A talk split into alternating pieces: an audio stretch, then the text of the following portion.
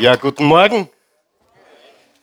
Bevor wir starten heute, begrüße zwei oder drei Menschen in deiner Umgebung, die du noch gar nicht kennst oder noch nicht so gut kennst und sag schön, dass du da bist.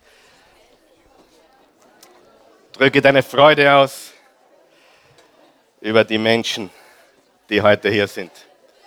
Und dann könnt ihr Platz nehmen. Wow. Liebe hat einen Namen. Wie lautet dieser Name? Jesus, Jesus, Jesus. Hoffnung hat einen Namen. Wie lautet dieser Name? Jesus. Freude hat einen Namen. Wie heißt dieser Name? Jesus. Wir dürfen nie vergessen, dass wir es nicht mit einer Religion zu tun haben, sondern mit einem persönlichen Retter, mit einem Gott, der Mensch geworden ist. Ein Gott, der die Liebe ist. Wenn ich Menschen begegne, die vom Universum daherquaseln, von der Energie reden, sage ich immer eines. Das kann nicht der Gott der Bibel sein, denn Gott ist Liebe und Liebe ist keine Energie, Liebe ist kein Universum, Liebe ist eine Person. Amen. Die Energie kann mich nicht lieben. Meine Steckdose hat mich noch nie lieb gehabt. Aber Gott ist Liebe. Und wir müssen wirklich, ich habe zu Christi gesagt gestern, für mich ist es noch ein bisschen Zeit jetzt, dass ich noch ein bisschen kühner werde, die Dinge beim Namen anspreche. Die Wahrheit muss gesagt werden. Wer glaubt das? Wir leben in Zeiten, da wird so viel Unfug geredet, dass es gar nicht mehr Ärger geht. Es ist zum Aus der Haut fahren teilweise. Und wir müssen Dinge ansprechen, die in unserer Gesellschaft eigentlich im täglichen Denken verankert äh, sind. Und Europa ist dafür prädestiniert, von Energie und Universum zu sprechen, weil Europa einfach keine Ahnung hat von einem persönlichen, liebenden Gott. Und wir dienen einem persönlichen, liebenden Gott. Und das ist ganz, ganz wichtig. Wir haben heute Teil 2 unserer Serie Schätze in der Finsternis oder noch besser Schätze, die aus der Finsternis kommen. Und ursprünglich vor drei Wochen haben wir damit begonnen.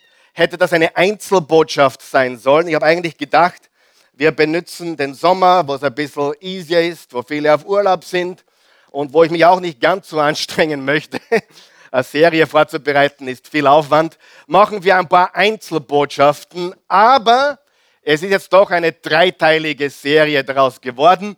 Bitte verpasse nicht, was vor drei Wochen passiert ist. Geh zurück auf oasechurch.tv. Da kannst du alle Botschaften komplett der letzten vier, fünf, sechs Jahre gratis äh, nachschauen und nachhören, solange es Strom und Internet gibt. War die Botschaft letzten Sonntag nicht, nicht gewaltig?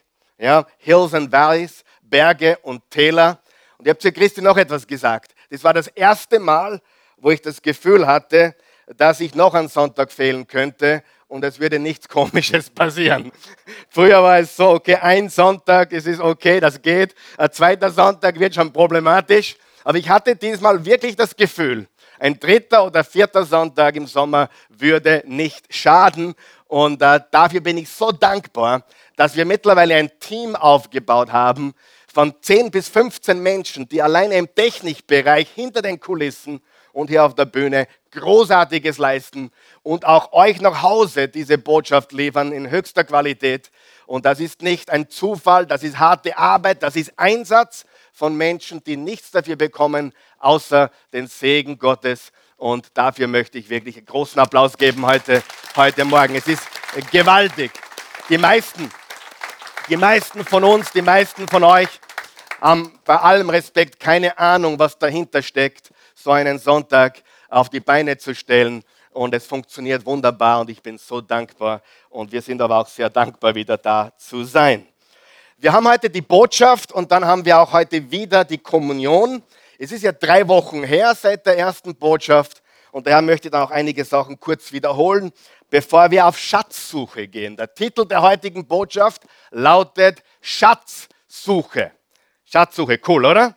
Nächsten Sonntag darfst du nicht verpassen. Nächsten Sonntag ist Falco zu Gast. Äh, die Botschaft nächsten Sonntag lautet Out of the Dark. Out of the Dark. Das ist der Titel der Botschaft vom, vom nächsten Sonntag. Out of the Dark into the Light. Ein Song, den Falco produziert hat und dann erst posthum rausgegeben wurde. Aber ich glaube, dass dieser Song auch beschreibt, was in ihm vorgegangen sein muss in den letzten Tagen vor diesem fatalen Unfall. Wir werden nicht über Falco reden, aber wir werden reden über, da, darüber reden, wie man aus der Finsternis hineinkommt in ein Leben im Licht.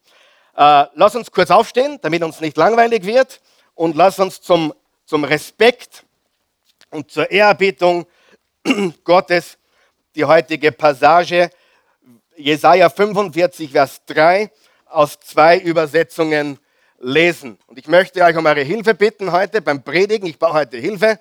Ich bin noch äußerst gecheckt, gejetlaggt. Ja? Ich habe zwei Stunden geschlafen. Einige haben mich schon gefragt, warum schaust du hier aus? War der Urlaub nichts? Nein, ich habe einfach noch eine andere Uhr. Und darum brauche ich heute eure besondere Hilfe. Ist okay? Lesen wir gemeinsam laut. Jesaja 45, Vers 3. Ich gebe dir verborgene Schätze und Reichtümer, die im Dunkel versteckt sind. So sollst du erkennen, dass ich der Herr bin, der dich bei deinem Namen ruft. Eine andere Übersetzung, gleicher Vers. Und ich werde dir Schätze aus der Finsternis geben und versteckte Reichtümer, damit du erkennst, dass ich es bin, der Herr, der dich bei deinem Namen ruft, der Gott Israels. Lass uns kurz beten. Himmlischer Vater, guter Gott, wir loben, preisen und erheben dich und wir danken dir für deine unendliche Güte, deine Gnade, deine endlose und bedingungslose Liebe. Du bist der allmächtige Gott. Du bist der Souverän des Universums. Niemand ist dir gleich. Jesus, du bist das Alpha und das Omega, der Anfang und das Ende, der Erste und der Letzte, die Auferstehung und das Leben und alles dazwischen. Du bist alles und wir loben und preisen dich. Und wir bitten dich, dass du heute Morgen zu uns sprichst und nicht ein Mensch und dass du unsere Augen erleuchtest, die Augen des Herzens, damit wir erkennen können, was du für uns auf den Bergen wie in den Tälern, im Licht wie in der Finsternis bereitet hast. Du hast einen Plan und du sagst in deinem Wort, denen, die dich lieben, gereicht alles zu ihrem Besten. Und dafür loben und preisen wir dich in Jesu Namen. Amen. Ihr könnt Platz nehmen. Es geht in diesem Vers um Schätze. Um Schätze. Und wir gehen heute auf Schatzsuche. Und es geht in diesem Vers darum, dass sie versteckte oder verborgene Schätze sind. Was muss man tun, wenn etwas verborgen ist oder versteckt ist? Was muss man tun? Suchen. Was hat Jesus gesagt? Wer anklopft, dem wird aufgemacht. Wer bittet, wird empfangen. Und wer sucht, der wird finden. Und ich möchte, dass du verstehst, dass wir auf eine Schatzsuche gehen sollen in unserem Leben, gerade dann, wenn wir durch finstere Zeiten gehen oder gegangen sind. Eines weiß ich hundertprozentig, du gehst durch finstere Zeiten, du bist durch finstere Zeiten gegangen oder du hast noch keine Ahnung, welche Zeiten auf dich zukommen. Wer von euch weiß, manchmal verändert sich das Leben in einem Augenblick. Wer weiß das? Wer ist so weise, dass er sagt, ich weiß, dass das Leben nicht immer gleich ist. Es gibt bergauf oder bergab, es gibt Hills, es gibt Valleys, es gibt ein Auf und Ab in diesem Leben. Und deswegen betone ich immer wieder, eines der dümmsten Dinge, die ein Mensch machen kann, ist stolz oder arrogant zu sein. Das ist schlichtweg dumm. Und die Bibel sagt im Sprüche, Hochmut kommt vor dem Fall. Und ich habe herausgefunden, dass stolze, arrogante, wichtigtuerische Menschen einfach nur dumm sind oder Dummes tun, weil das Leben kann sich in einem Augenblick verändern. Das ist hundertprozentig so, glaub es mir. Und deswegen sollten wir immer Gott loben, immer Gott danken, immer auf ihn blicken und nicht vergessen, dass er alles in der Hand hält, egal ob wir durch einen, ein Tal gehen oder am Berg sind. Aber das Leben bleibt nie gleich. Das Leben bleibt nie gleich. Jemand, der sowas glaubt, der glaubt irgendeine Illusion. Menschen sagen manchmal zu mir, du, wenn ich dieses Problem überwunden habe, dann endlich bin ich durch ja, dann bist du durch dieses Problem durch, aber dann wartet schon das nächste. Stimmt das? Ja, wir wissen das alle, die wir schon gelebt haben und deswegen immer im Blick auf Gott und seinen Plan leben und alles, was er in unserem Leben tut oder auch zulässt, betrachten aus der Perspektive, Gott, was ist dein Plan für mein Leben? Kurze Wiederholung. Gott hat Schätze für dich und für mich in der Finsternis. Er hat Reichtümer für uns die im Dunkel versteckt sind, die wir natürlich auch suchen müssen. Und oft kommen die besten Schätze und die größten Reichtümer aus der Finsternis. Wir haben auch gesagt, Gott wirkt in unserem Leben immer und er wirkt in unserem Leben durch unterschiedliche Wege und verschiedenste äh, Mittel. Gott wirkt auch in der Finsternis. Jesus hat gesagt im Johannes 9, Vers 4, die Nacht kommt, in der niemand mehr etwas tun kann. Die Nacht kommt, hat Jesus gesagt. Die Finsternis kommt, in der niemand mehr etwas tun kann. Wer hat das schon erlebt? Eine Situation, eine Phase, ein Ereignis, wo du absolut hilflos warst und nichts mehr tun konntest. Stimmt das? Das ist Realität. Aber Jesus hat nicht gesagt, dass Gott nichts mehr tun kann. Er hat gesagt, der Mensch kann nichts mehr tun aber Gott wirkt in den schwierigsten Umständen und er ist auf keine Hilfe von dir oder von mir angewiesen. Er kann dich segnen durch Mittel und Wege, an die du noch nie gedacht hast. Er ist Gott. Er ist der Allmächtige. Er ist der Anfang und das Ende. Wir haben gelesen Genesis 1. Im Anfang schuf Gott Himmel und Erde. Die Erde war formlos und leer. Können wir das vorne einblenden, bitte? Die Erde war formlos und leer.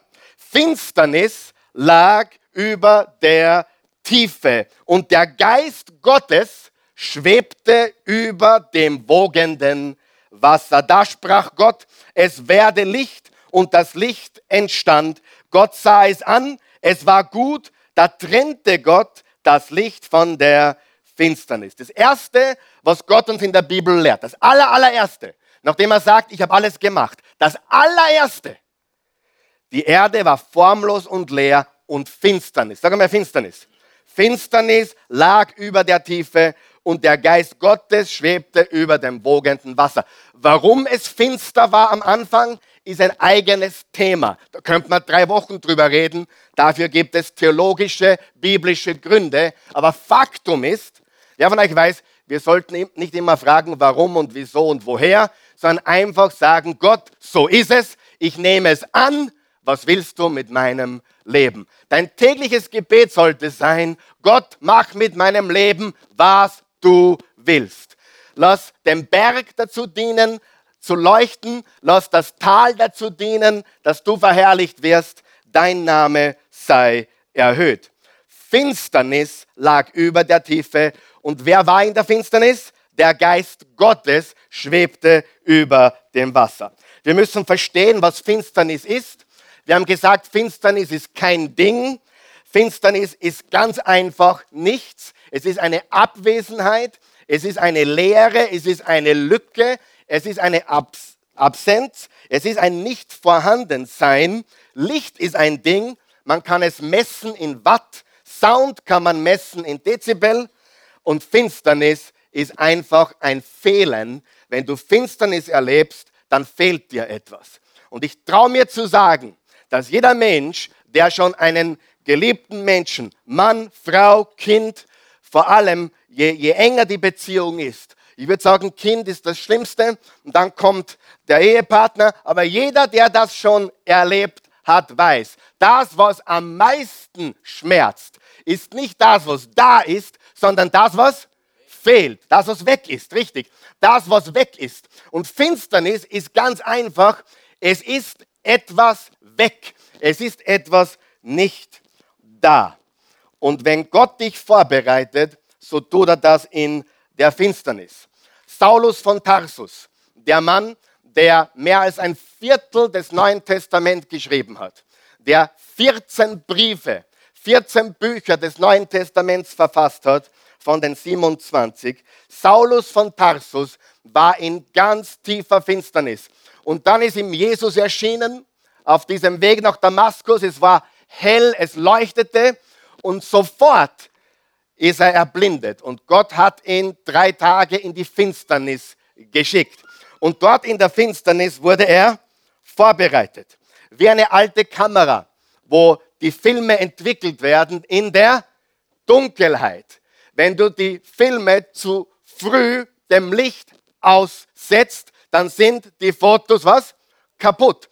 Ein Mensch, der zu früh dem Licht ausgesetzt wird, ein Baby, das 40 Wochen im Bauch der Mutter sein soll, wird in der Dunkelheit vorbereitet auf ein Leben. Und wenn das Baby zu früh dem Licht ausgesetzt wird, so kann es sehr gefährlich werden für dieses Baby. Ich bedauere Menschen, die zu früh, sage mal zu früh, ins Rampenlicht kommen, die zu früh erhoben werden, die zu früh Berühmtheit erlangen. Sieh, du kannst es im Sport beobachten, du kannst es überall beobachten. Die, die es wirklich schaffen, über 10, 20 Jahre wirklich Großartiges zu leisten, ohne abzuheben. Sag mal, ohne abzuheben. Diese Menschen nennt man Roger Federer. Ja, zum Beispiel. Ich habe gestern gelesen, Roger Federer sein ehemaliger Manager, der nicht mehr sein Manager ist, sagte über Roger Federer, ein demütiger Mann, dem es wirklich darum geht, Menschen zu helfen. Wow. Wie viele berühmte Menschen, reiche Menschen kennst du, die ein bisschen abgehoben sind und glauben, die Welt dreht sich um sie. Du siehst Menschen im Fußball oder überall, die gegroundet sind, die stabil sind, weil sie vorbereitet weil sie vorbereitet wurden und nicht zu früh ausgesetzt worden sind dem, dem Licht oder dem Rampenlicht. Okay? Gott entwickelt uns, Gott entwickelt dich in der Finsternis. Du musst zuerst jemand sein, bevor dich jemand kennt, damit du ordentlich sein kannst, wenn dich alle kennen. Verstehst du? Und ich muss zuerst das, was ich hier verkündige, zu Hause auf den Knien mit Gott ausmachen, bevor ich es präsentieren kann. Alles in unserem Leben, hör mir ganz gut zu, das von Dauer sein soll. Sag mal von Dauer. Von Dauer, langfristig, nicht heute da und morgen weg, sondern stark und langfristig, wurde in der Dunkelheit vorbereitet. Immer. Alle anderen erleiden Schiffbruch. Kennst du Menschen, die Schiffbruch erlitten haben? Weil sie plötzlich geglaubt haben, sie sind wer, obwohl sie niemand sind? Ich liebe, was ein Prediger gesagt hat, den ich mal kennengelernt habe, der sehr bekannt ist. Ich habe ihn gefragt, bist, laufst du nie in Gefahr, dass du abhebst? Was er gesagt hat? Na, keine Chance. Er hat gesagt, und wirklich ein demütiger Mann, keine Chance. Ich kenne mich nämlich. Sie, wer, was ich meine? Ich kenne mich nämlich. Wenn du dich wirklich kennst, dann kannst du nicht abheben. Denn du bist um nichts besser wie der neben dir. Du bist genauso schwach, ob dich die Welt kennt oder nicht. Aber du musst in der Dunkelheit vorbereitet werden. Das habe ich wirklich geliebt. Ich kenne mich nämlich und darum kann ich nicht abheben. Und da haben wir den Stolz, wo Menschen abheben, weil sie irgendwas getan haben oder geglaubt getan zu haben. Und, und da müssen wir Menschen helfen, dass sie am Boden bleiben. Und Gott entwickelt uns dort in der Finsternis. Und das Erste, was Gott uns lehrt, wie gesagt, ist, dass er in der Finsternis mit seinem Geist arbeitet. Gott arbeitet in der Finsternis. In deiner Finsternis, in meiner Finsternis arbeitet er mit seinem Geist. Und darum studieren wir sein Wort. Im Psalm 119 steht, die Eröffnung deiner Worte bringt Licht. Was bringt die Eröffnung seiner Worte? Licht. Und alle großen Menschen, alle starken Menschen, alle, die wirklich stabil und stark sind, wurden in die Finsternis gesteckt und dort entwickelt. Meine Lieblingsperson und wahrscheinlich einer der großartigsten Menschen in der ganzen Bibel ist ein gewisser Josef. Ich meine, der Mann von der Maria war auch großartig, aber der Mann im Alten Testament namens Josef, kennt ihr die Geschichte? Der Sohn von Jakob. Jakob hatte zwölf Söhne. Einer davon war Josef. Und Gott hatte einen besonderen Plan mit Josef.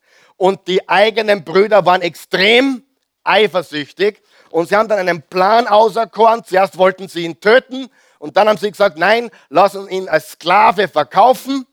Und so war es dann auch. Er wurde als Sklave verkauft an die Midianiter, die vorbeizogen. Und er wurde nach Ägypten gebracht. Und in Ägypten wurde er erhoben zum, zum zweiten Mann im Hause Potiphas, weil er so fleißig und einsatzbereich und weise war.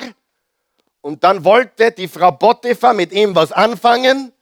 Und er hat gesagt, keine tausend Pferde, keine Millionen Euro, nichts, was du mir geben könntest, würde ich jemals tun, um mit dir zu schlafen, weil ich diene meinem Gott und ich diene deinem Mann keine Chance.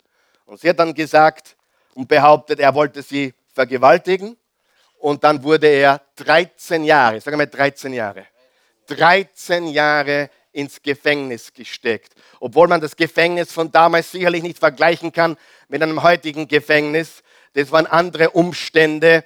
Da ist äh, uns, unser Gefängnis hier äh, ein Fünf-Sterne-Luxus-Hotel äh, im Vergleich da, dazu. Und Josef war im Gefängnis 13 Jahre. Was hat Josef getan? Er hat sich irrsinnig beschwert, gemeckert und geraunzt den ganzen Tag. Jeden Tag ist er aufgestanden und hat gesagt, Gott, warum hast du mir das angetan? Nein, er hat im Gefängnis sein Bestes getan. Sag einmal sein Bestes. Egal was passiert, dein Bestes. Wenn du dein Bestes gibst, gibt er sein Bestes dazu. Und Josef wurde dann gebraucht als Prophet, als Ausleger der Träume vom Pharao.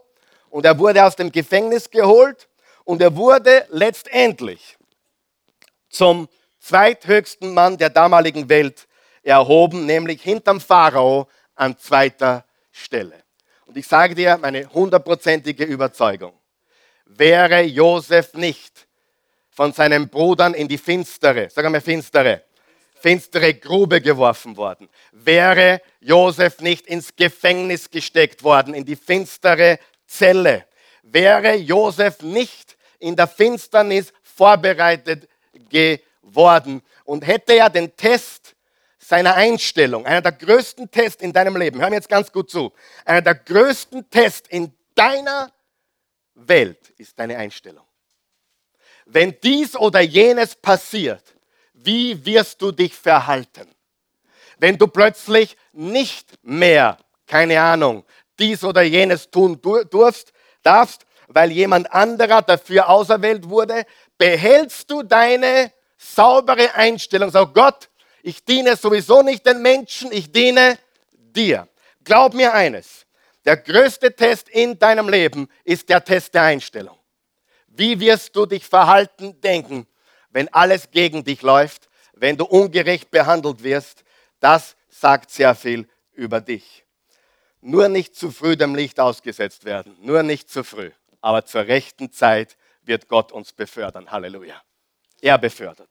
Das Samenkorn wird eingegraben. Danke. Das Sa eine ist begeistert. Ich freue mich. Das Samenkorn wird eingegraben. Das Samenkorn wird eingegraben. Und es schaut aus wie eine Beerdigung. Aber es ist eine Pflanzung. Und eine Beerdigung und eine Pflanzung schauen von außen her für den oberflächlichen Betrachter identisch aus. Aber das Samenkorn muss in die Finsternis, richtig? Es muss eingegraben werden. Jesus sagt im Johannes 12, das Samenkorn wird sterben und fällt in die Erde. Es fällt in die Erde und wird sterben. Und dann wird es Frucht hervorbringen. Weißt du, was ich weiß? Wenn wir nicht uns selbst sterben, wenn wir nicht unseren eigenen Begierden und Lüsten und Plänen sterben, kann Gott nicht so wirken, wie er möchte. Weißt du, ich bin mit Christus gestorben und ich bin mit Christus zu neuem Leben auferstanden. Der Tod kommt immer vor dem neuen Leben. Die Kreuzigung kommt vor der Auferstehung. Und wenn wir Jesus nachfolgen, glaubst du, dass wir verschont sind oder verschont bleiben? Natürlich nicht. Weißt du, ich habe so viel Predigten gehört, äh, vor allem vor 10, 15 Jahren, wo es darum geht, sieben Wege, wie Gott dich segnet, äh, fünf Schritte zu deinem neuen Auto äh, und lauter Dinge, wo wir Gott bitten und, und, und wo wir von Gott erwarten. Aber wer von euch glaubt von ganzem Herzen, dass die Menschen wissen müssen und lernen müssen, wie man mit Finsternis umgeht? Die Menschen wissen es nicht. Sie wissen nicht, wie man mit Finsternis umgeht. Bitte, nächste Woche, Out of the Dark. Das wird dich auf eine neue Ebene bringen, weil ich von einem überzeugt bin. Egal, was passiert in deinem Leben oder in meinem, egal wie finster es wird, das Licht Gottes scheint heller und heller in unserem Leben. Er ist der beste Recycler, den es gibt. Sieh, unsere Perspektive muss sich verändern. Im 2. Korinther 5, Vers 7 steht, im Glauben gehen wir unseren Weg, nicht im Schauen. Die Power der richtigen Perspektive. Er bringt Dinge aus dir heraus, von denen du gar nicht gewusst hast, dass sie da sind. Und dieser Saulus wurde zum Paulus. In Epheser 1 sagt er, und ich, Paulus, bete, dass der Gott unseres Herrn Jesus Christus, der Vater der Herrlichkeit, euch durch seinen Geist Weisheit gibt und euch zeigt, wie, es, wie er selbst ist, dass ihr ihn erkennen könnt. Unterstreicht die Erkennen bitte. Erkennen, erkennen, erkennen. Er gebe eurem Herzen erleuchtete Augen. Unterstreicht die erleuchtet, damit ihr seht. Unterstreicht ihr erkennen, unterstreicht ihr erleuchtet und er streicht dir seht. Sie, Paulus wurde vollkommen verändert. Sieh, ich weiß eines hundertprozentig, dass Menschen, die durch Leid gegangen sind, ich weiß, es sind Menschen hier, ich sehe drei gerade, ohne mich zu bemühen, die Witwe oder Witwer geworden sind. Und ich sage dir etwas, ich sage dir etwas, hör mir ganz gut zu. Vier sehe ich sogar. Nur, nur so herum. Wir haben vier Menschen in diesem Raum, die erst kürzlich Witwe oder Witwer geworden sind. Das ist finster. Amen. Das ist finster. Aber ich sage dir etwas. Ich habe mit denen noch nicht darüber gesprochen. Aber die wissen heute Dinge, die sie vorher nicht gewusst haben. Stimmt das? Sie nickt. Die wissen heute, Markus nickt, die wissen heute Dinge, die sie vorher nicht gewusst haben. Die sehen heute Dinge, die sie vorher nicht gesehen haben. Für die ist heute wichtig, was vorher nicht so wichtig war. Hört sie mich? Das ist real, oder? Und ich sehe in diesem Raum nicht nur Menschen, die ihren Ehepartner verloren haben, kürzlich, ich sehe auch Menschen, die in Scheidung leben oder kurz davor oder kurz danach. Und ich weiß eines hundertprozentig, das ist Finsternis. Aber ich sage dir noch etwas. Wenn du Gott vertraust, egal was es ist, ob es eine Scheidung ist, der Tod eines Mannes, einer Frau, eines Kindes, der Verlust, Insolvenz, was immer im Leben passieren kann. Wenn du Gott vertraust, denen, die Gott lieben, dient alles zum Besten, auch die Scheidung. Und ich sage dir, es ist wirklich so, dass Gott Schätze für uns bereitet hat in der Finsternis. Du wärst nicht der Mensch, der du bist, hättest du die Krankheit nicht erlebt. Du wärst nicht der Mensch, der du bist, hättest du nicht erlebt, was du erlebt hast. Wir müssen nur vorsichtig sein. Wir müssen besser werden und nicht bitter werden. Sieh, wenn du bitter wirst, dann hilft dir die Botschaft vom nächsten Sonntag nichts. Du musst die Entscheidung treffen, ich werde nicht bitter, ich lasse mich von Gott verändern. Sieh, du kannst selbst aus der tiefsten Finsternis ins Licht, wenn du nicht bitter wirst, sondern sagst, Gott, es ist, was es ist. Ich nehme meine Situation an und ich vertraue dir mit dem, was passiert ist. Ich habe den Job nicht bekommen. Ich habe mein ganzes Geld verloren. Ich habe meine Ehepartnerin, meinen, meinen Mann, meine Frau verloren. Ich habe ein Kind verloren. Aber ich vertraue dir. Gott hat es gegeben und ich habe es wieder verloren. Gepriesen sei der Name des Herrn. Ich sage dir was, wenn du diese Haltung, diese Position einnimmst, dann kannst du nichts mehr verlieren. Was kann ein Mensch verlieren, für den Jesus alles ist? Was kann ein Mensch verlieren, der nicht hängt an den Dingen dieser Welt? Was kann ein Mensch verlieren, der keine Götzen hat? Und ja, ein Kind kann ein Götze sein. Weißt du das? Ihr kennt die Helikoptereltern, oder? Unser Kind ist einzigartig, perfekt und vollkommen, war noch nie da. Vielleicht Jesus, ja, aber dieses Kind. Ist ein, kennt ihr das? Ich weiß, wie das ist. Menschen haben ein Kind, Erstgeborene meistens, und glauben, dieses Kind ist außergewöhnlich. Als Pastor muss ich sehr aufpassen, dass ich nicht sage, hey, das Kind ist genauso gewöhnlich wie meins. Aber das kannst du deinen Kindern, das kannst du den Eltern nicht sagen. Aber ja, ich weiß, die Kinder sind alle gewöhnlich. Spätestens im Teenageralter weiß man das und, und revidiert seine Meinung von früher ein wenig. Aber wir freuen uns über ihre Kinder. Wir freuen uns über unser erstes Kind. Natürlich. Aber Gott, Gott hat einen Plan für unser Leben. Und dieser Plan passiert oft in der Finsternis. David hat gesagt, gehe ich auch durchs finstere Tal, fürchte ich kein Unglück, denn du bist bei mir. Nur nicht das Zelt aufschlagen in der Finsternis. Nur nicht campen im Tal. Durchmarschieren, durchgehen, dranbleiben, festhalten und Gott lassen und du wirst Wunder erleben. Halleluja. Sieh, wir haben gesagt, Trauben werden zerquetscht, zerpresst und zerdrückt. Niemand züchtet Wein, wird, es werden Trauben gezüchtet. Trauben sind süß und sind gut, aber sie halten nicht lange. Und wenn die Traube verwandelt wird in einen edlen Tropfen, dann wird dieser edle Tropfen mit der Zeit sogar immer besser. Das, was mit der Traube nie passieren könnte, passiert mit dem Wein. Die Traube kann sich nicht lange halten. Der Wein haltet sich Jahrzehnte. Halleluja. Und das will Gott in deinem Leben tun, glaub es mir. Ich weiß, es ist keine Juhu, super, Halleluja Predigt, ich weiß das. Danke für deine Aufmerksamkeit. Aber ich sage dir, Gott macht dich zu einem stärkeren, besseren, edleren Menschen. Wenn du dich läutern lässt im Schmelztiegel des Lebens, wenn du dich zerquetschen, zerdrücken und zerpressen lässt in der Weinpresse, dann kommt was Edles dabei heraus. Und ich sage dir etwas, alle Menschen, denen ich je begegnet bin, die was Großes, wirklich Großes sind, nicht groß tun, sondern groß sind, die wurden in der Finsternis geläutert. Amen. Die wurden in der Weinpresse zerquetscht. Die wurden im Schmelztegel geläutert. Du kannst keinen großen Menschen finden, der nicht seine Geschichte hat. Keinen. Die, die es nicht erlebt haben, die zu früh exposed wurden, die zu früh ins Licht kamen, sind kläglich gescheitert. Sie sind von ihrem Thron gestürzt, weil sie zu früh glaubten, sie sind wer. Und hüte dich überhaupt vor Menschen, die glauben, dass wir sind. Bitte, hast du mich gehört?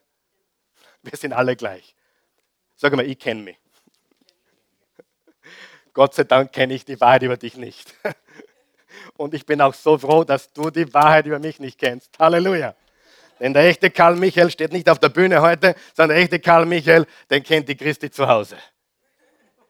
Und das ist die Wahrheit. Aber Gott formt uns und ah, ist das gut heute. Wer ist bereit, sich von Gott veredeln zu lassen? Ja, und er nutzt, er nutzt, er nutzt das, was du durchgemacht hast. So hart es ist, so schwer es ist. Er nutzt alles. Vertraue ihm nur. Tu du das Richtige und überlasse ihm den Rest. Schmeiß du die Würfeln, aber lass Gott entscheiden, wie sie fallen. Verstehst du? Und du wirst trotz Finsternis ein glücklicher und vor allem freudenvoller Mensch.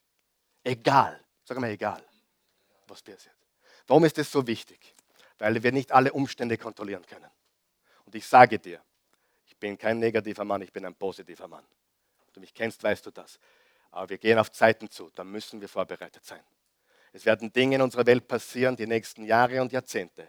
In der Politik, in der Wirtschaft, in der Menschheit im Allgemeinen. Da wird es uns die Nackenhaare aufstellen.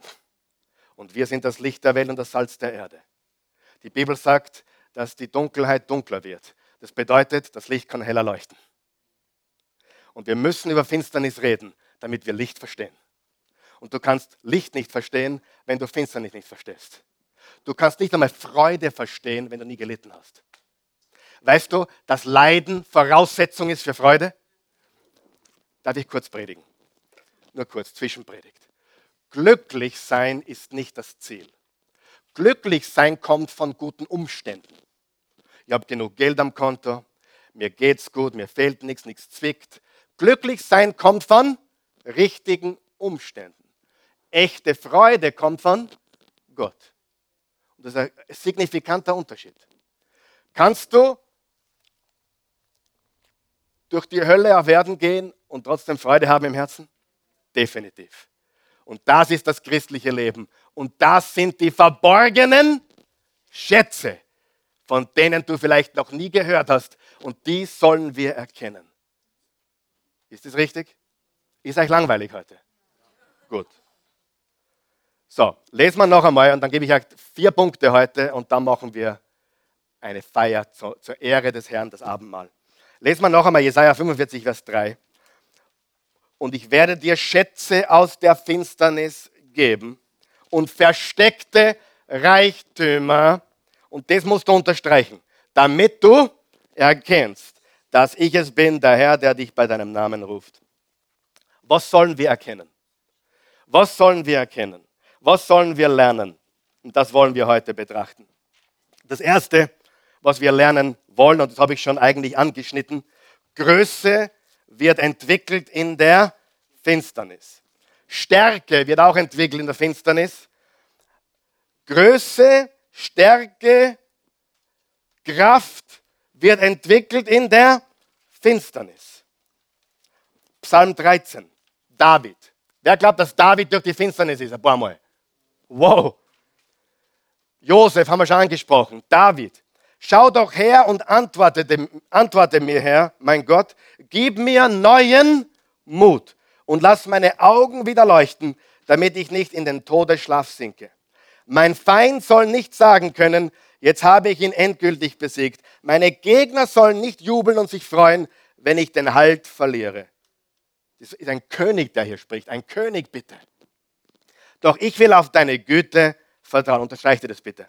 Von ganzem Herzen will ich jubeln über deine Rettung. Mit meinem Lied will ich dem Herrn danken, weil er mir Gutes erwiesen hat. Hör mir zu. Wie antwortet man auf Leid? Mit einem Lied. Leidlied, gleiche Buchstaben.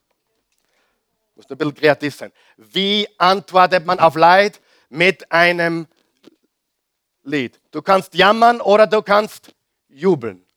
Du kannst darüber reden, wie schlecht es dir geht, oder du kannst Gott Danke sagen. Was hat Hiob getan? Hiob 19,8. Hiob hat gesagt, Gott hat mir den Weg versperrt, ich komme nicht mehr weiter. Meinen Pfad hat er in tiefe Dunkelheit verhüllt. Wer hat sich schon mal so gefühlt? Gott, warum gehe ich durch diese Finsternis? Warum gehe ich durch diese Dunkelheit? Schon mal gefragt? Das steht in der Bibel, weißt du das? Wer von euch kennt den Hiob seine ganze Geschichte? Sag einmal ganze Geschichte. The end of the story. Hiob war mega, mega reich, gesegnet mit zehn Kindern. Eine Frau, die gejammert hat. Nichts gegen die Frauen, aber es ist so, in dem Fall war es so. In Hiob, seine Frau war eine Raunzerin. Ich muss dazu sagen, liebe Frauen, nicht böse sein jetzt, meistens ist es umgekehrt. Meistens ist der Mann der Raunzer, aber im Fall Hiob war es so, dass die Frau Hiob, Frau Hiob, hat gesagt, Hiob, bist noch ganz dicht in, im Schädel? Geht's dir noch ganz gut? Jetzt hast du zehn Kinder verloren, dein ganzer Reichtum ist weg und du gehst auf die Knie und sagst, der Herr hat's gegeben, der Herr hat's wieder genommen, gepriesen sei der Name des Herrn. Geht's dir noch gut? Und ich glaube, dass das im Kapitel 1, wo das steht, bereits die Grundlage war für seinen doppelten Segen am Schluss. Kapitel 42, und der Herr segnete Hiob doppelt so viel wie am Anfang. Nicht nur materiell, sondern vor allem mit allen spirituellen, geistlichen Reichtümern. Halleluja. Alle Menschen, ob sie Josef heißen, David heißen, Hiob heißen, ob sie Werner heißen, ob sie Karl Michael heißen, ob sie Hans heißen, jeder, der im Leben zu Größe kommt, kommt zu Größe in der Finsternis. Oh, würde ich es leben, dass die Leute das verstehen. Halleluja. Vor allem die jungen Leute. Die jungen Leute glauben, I have to meet the right people, I have to be at the right party. Ich liebe Hochzeiten. Besonders schöne Hochzeiten. Aber oft habe ich die kleinen, unscheinbaren Hochzeiten lieber. Und ich sage dir warum. Man sollte mehr Energie und Kraft und, und, und Einsatz legen in die Ehe als in die Hochzeit. Und wenn es zu viel leuchtet, zu schrill ist am Hochzeitstag, habe ich oft meine Bedenken. Manche müssen aus dem Flugzeug springen mit dem Fallschirm und sich in der Luft das Ja-Wort geben. Ich bin kein negativer Verkündiger, aber die meisten dieser Ehen sind bereits zum Scheitern verurteilt. Es gibt Ehepaare, jetzt kenne ich eines, die fliegen von, von Oklahoma nach Italien. Da habe ich gesagt, ach so, heiratet sie einen Italiener? Sagt, na, die wollen nur in Italien heiraten. Ihr müsst verstehen, für, für einen Amerikaner ist Italien so wie für uns Malediven. Also, die, die, wenn ein Amerikaner sagt, ich war in Italien oder in Griechenland, das ist, wow, wo warst du? Das ist eine andere Kultur. Ja, die, die, es gibt so viele Amerikaner, die das Land nie verlassen. Das wissen wir gar nicht. Wir sind die reisende Welt. Die Amerikaner reisen ja nicht wirklich. Die fahren nach Dallas mit dem Auto ja, oder fliegen nach Chicago. Aber, und weißt du, bei mir gehen immer die, die Warnlampen hoch. Nicht, dass ich negativ bin. Aber wenn, wenn das Äußere zu schrill ist, frage ich mich immer, ob es ein Fundament gibt. Wenn die Fassade so toll ist, frage ich mich immer, was steckt da dahinter? Wisst ihr, was ich meine? Und wir müssen verstehen, das, was in der Finsternis abgeht, ist entscheidend. Okay, jetzt passt gut auf. Wir werden die nächsten Wochen Dinge hier erleben, die sind gigantisch. Ich sage dir warum. Nächste Woche, die Botschaft lautet, Out of the Dark.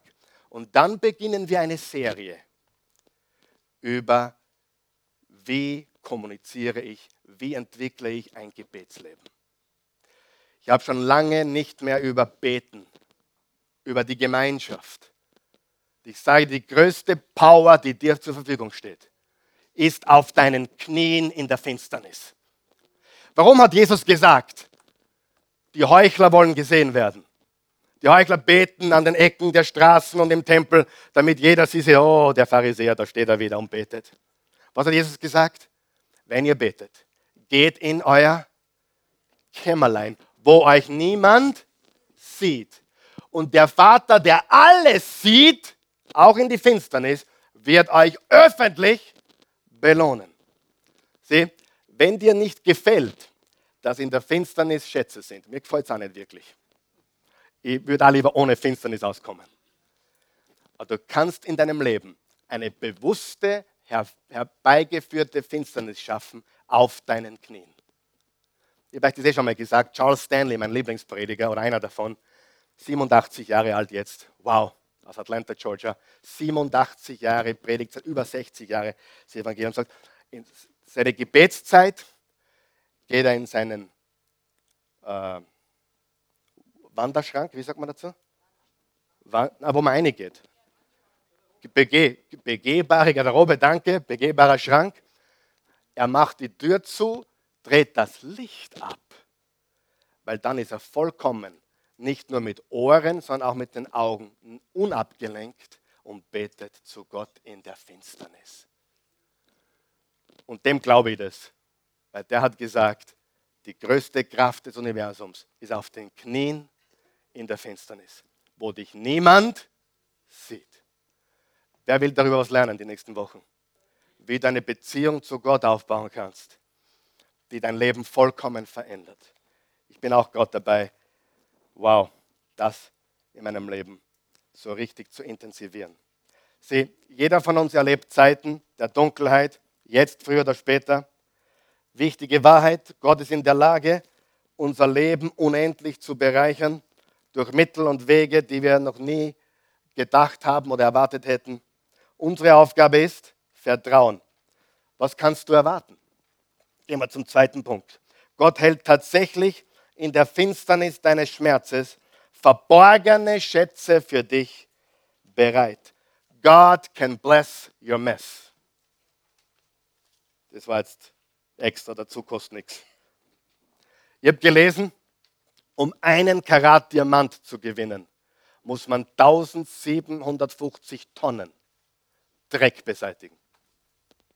Ein Karat Diamant, ein Diamant Karat, muss man 1750 Tonnen Erde und Dreck aus dem Weg schaffen. Das heißt, man muss danach suchen. Gott hält tatsächlich in der Finsternis deines Schmerzes verborgene Schätze für dich bereit. Mein Freund, ich weiß, dass du durch Schmerzen gehst oder gegangen bist oder gehen wirst. Aber ich sage dir eines, der Schmerz kann ein großer Schatz für dich werden.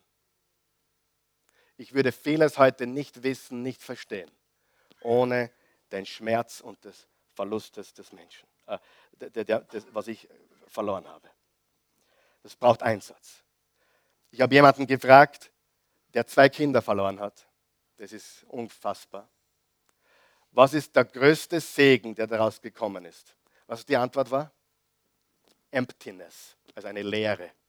Eine Leere. Du sagst jetzt, wie kann eine Leere ein Segen sein? Manche Menschen brauchen eine Lehre, damit sie sich Gott zuwenden.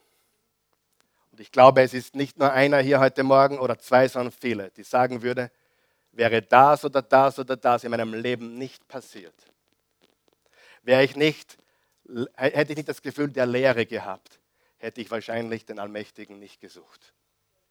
Und aus dieser Perspektive ist die Lehre, die du gerade erlebst, ein Segen, weil Erfolg treibt dich nicht zu Gott. Wer weiß das? Ein großes Erbe anzutreten treibt dich nicht zu Gott. Aber der Schmerz in deinem Leben treibt dich zu Gott. Stimmt das? Und daher ist das eine Lehre mit Doppel-E, die ein Segen sein kann.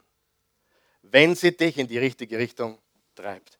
Noch ein Segen könnte es sein, ich habe mal jemanden gefragt, was ist der größte Segen, den du erlebt hast, wie du plötzlich nichts mehr hattest? Was die Antwort war? Ich habe sehr viel gelernt über Freunde. Wer hat auch schon gelernt über Freunde?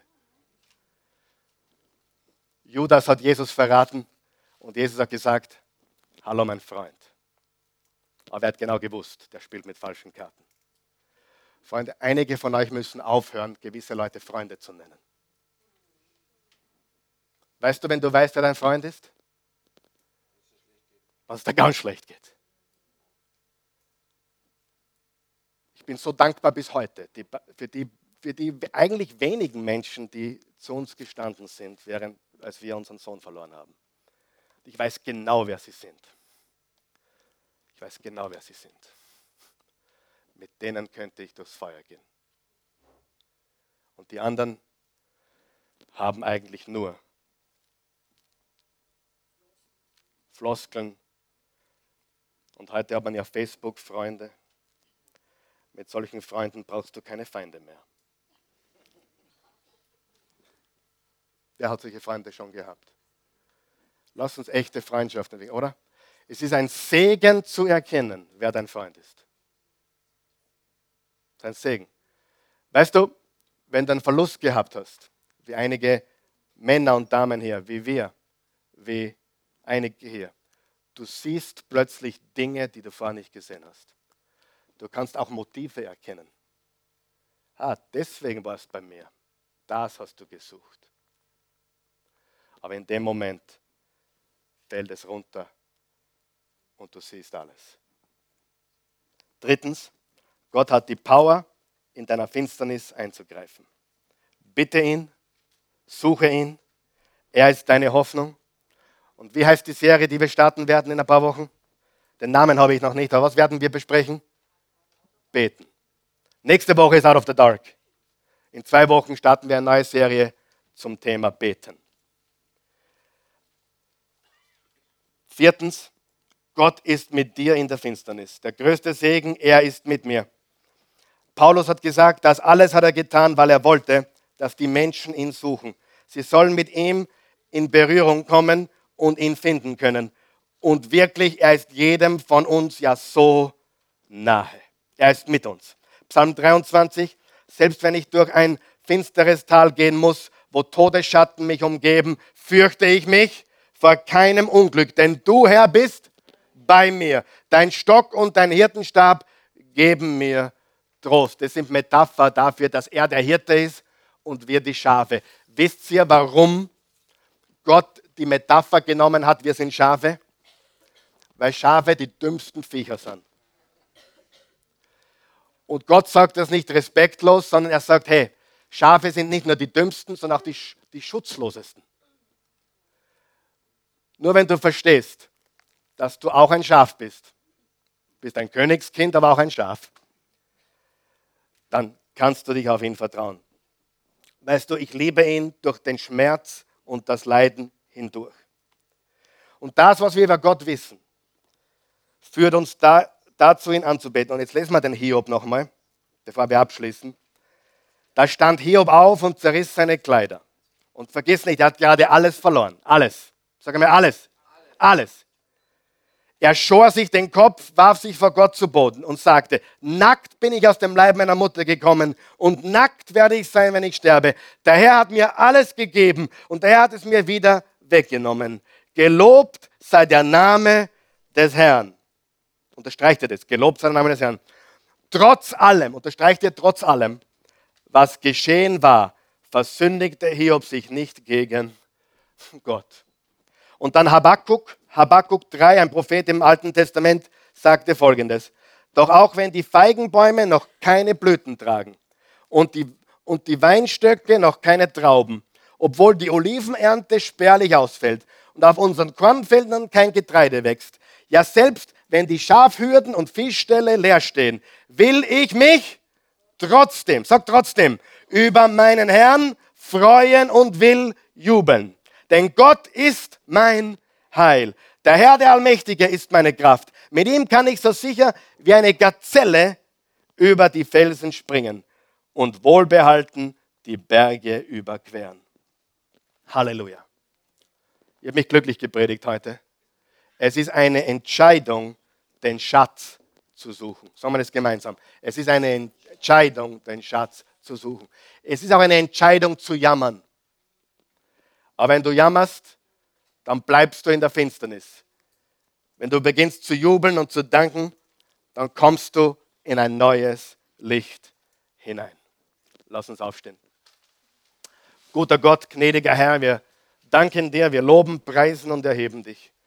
Wir sind so dankbar heute Morgen für die Wahrheit, dass du uns liebst, endlos und bedingungslos, dass du einen Plan hast für unser Leben ein Plan, den wir nicht sehen können. Einen Plan, der sich nur Schritt für Schritt, wenn wir dir vertrauen, offenbart, indem wir einen Schritt nach dem anderen machen und einfach gehen, weitergehen. Und genau das ist das Wort. Ihr, mein Gott, einige brauchen das heute Morgen. Schau mich an. Geh weiter. Bleib nicht stehen. Der größte Fehler ist, im Tal zu campen im Tal sein Zelt aufzuschlagen, im Tal stecken zu bleiben. Geh weiter. Wenn du durch die Hölle gehst, geh weiter. Hast du mich gehört? Geh weiter. Bleib nicht stehen. Geh weiter. Und wie gehen wir weiter? Indem wir nach vorne schauen und nach oben. Wir schauen nicht nach links oder rechts, wir schauen nicht zurück, sondern wir gehen weiter. Keep on going. Hast du mich gehört? Du wurdest gerade verlassen. Geh weiter. Du hast gerade einen geliebten Menschen verloren. Geh weiter. Bleib nicht stehen. Geh weiter. Auch wenn du nicht weißt, ob du morgen noch leben wirst, geh weiter. Auch wenn du nicht weißt, ob dein Kind jemals zurückkommt ins Haus des Vaters, geh weiter. Glaub weiter. Gib nicht auf, geh weiter. Einen Schritt nach dem anderen. Du kannst nicht erwarten, dass dich Gott teleportiert aus dem Tal auf den Berg. Aber du kannst erwarten, dass wenn du weitergehst, dann kommen wieder Berge. Amen. Sie viele verstehen Gott falsch. Frage, versorgt Gott das Eichhörnchen? Wer glaubt das? Mein Schwiegervater kann ein Lied darüber singen. Die essen ihm die ganzen Nüsse weg. Versorgt Gott die Eichhörnchen? Ja. Aber wer muss die Nuss knacken? Ach so. Wer? Wirklich? Gott, Gott sagt nicht. Nein, Gott versorgt uns, Gott hilft uns. Aber er erwartet von uns, dass wir den Nussknacker verwenden. Amen. Viele glauben, Gott ist ein Wunderwutzi, der alles für dich macht. Forget it.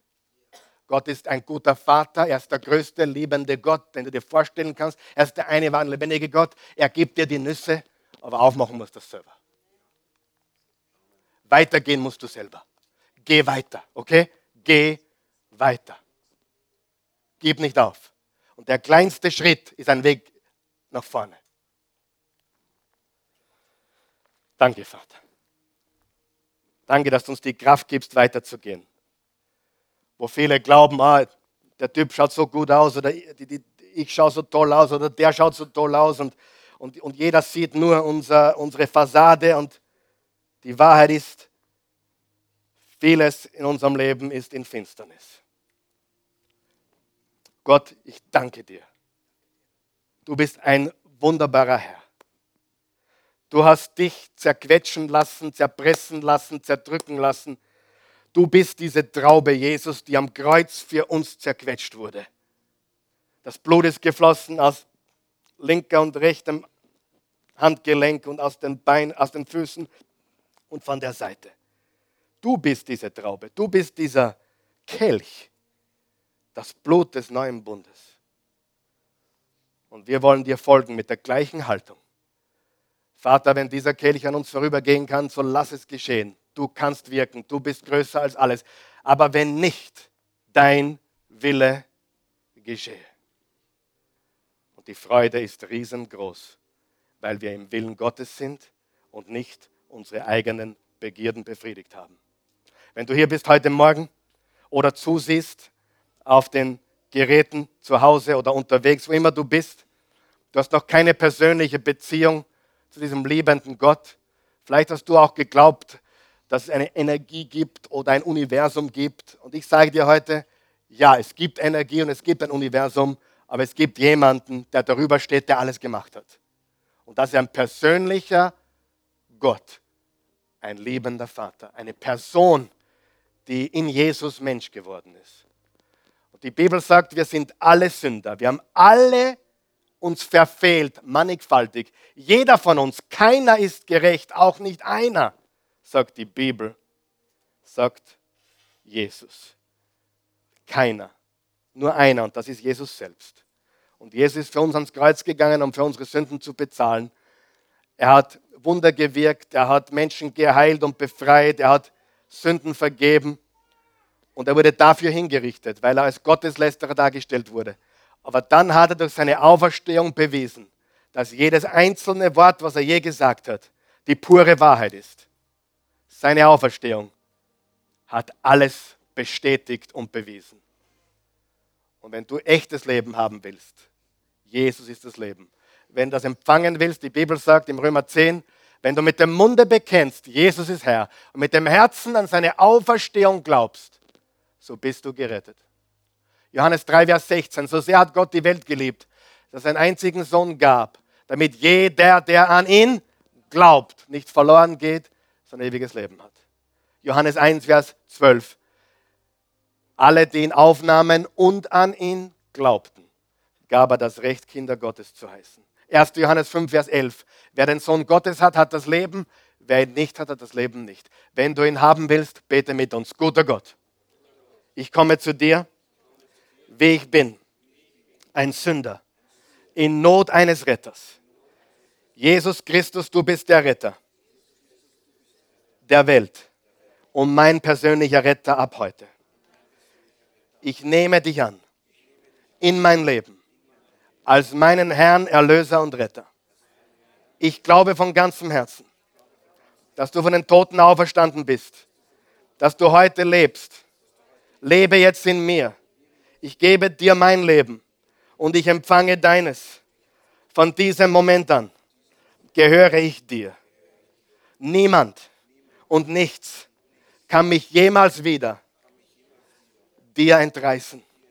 Deiner Liebe, deiner Gnade, deinem Erbarmen. Ich lobe und preise dich. Danke, Vater. In Jesu Namen. Amen.